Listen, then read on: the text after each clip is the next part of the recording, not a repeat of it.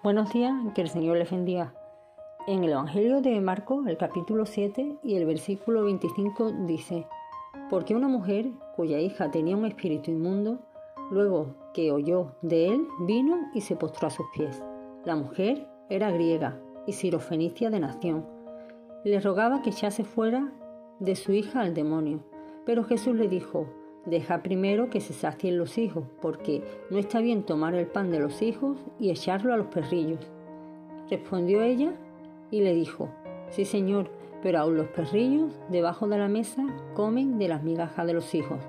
Entonces le dijo, por esta palabra ve, el demonio ha salido de tu hija. Hemos leído un pasaje donde nos muestra a una mujer que va en busca de Jesús.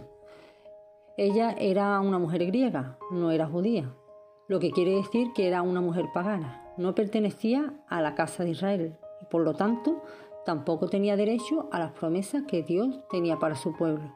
Sin embargo, este relato nos muestra cómo esta mujer se conforma con las migajas que caen de la mesa. Sabe que esto es suficiente para suplir la necesidad que ella tenía. Y vemos que a Jesús le agradó esta actitud y cumplió su petición. En Andalucía una mejilla significa un poquito, una porción muy pequeña de algo.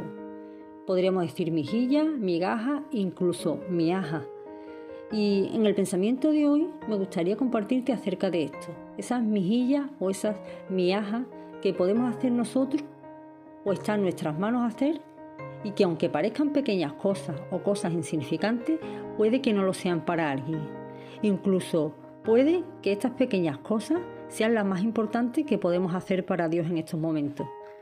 Empezar el día con una pequeña porción de la Biblia, orar por tus hijos antes de salir de casa, una pequeña llamada a algún hermano que sabes que eso le ayudará a llevar el día mejor, callarte en, cualquier respuesta dura de alguien, eh, una visita de 10 minutos a un familiar, a un hermano que está enfermo, que está desanimado, incluso que ha caído y que le da vergüenza pisar la iglesia.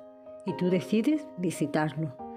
No es que las cosas grandes no importen, claro que sí, importan y mucho, pero ¿cuántas veces ha cambiado tu vida o la vida de alguien esos pequeños detalles? Jesús no despreció lo pequeño. Vemos en la Biblia cómo él habló de un grano de mostaza, de una perla, una moneda, unos granos de sal, una semilla. Y de todo esto hizo enseñanzas muy profundas usando estas pequeñas cosas.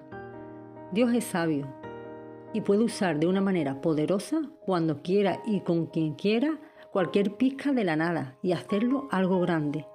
Mi deseo es que en este día aprendamos a poner nuestras mejillas en las manos de Dios, porque así vamos a poder ver a Jesús en nuestra vida y lo mejor de todo es que otros van a poder ver a Jesús en nosotros. Que el Señor te bendiga mucho.